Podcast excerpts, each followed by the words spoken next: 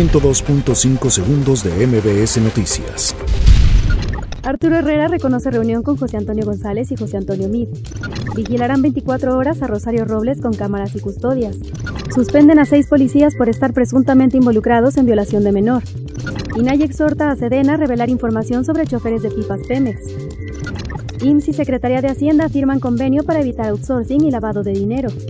IEM pide 1.595 millones de pesos para el 2020, año no electoral en el Estado de México. SEMA afirma que aborto por violación no garantiza protección a mujeres. Entregan equipamiento a personal de rescate de Semar y Sedena. Investigan a Juan Manuel Santos por caso Odebrecht en Colombia. Distinguen al bosque de Chapultepec como mejor parque urbano del mundo. 102.5 segundos de MBS Noticias.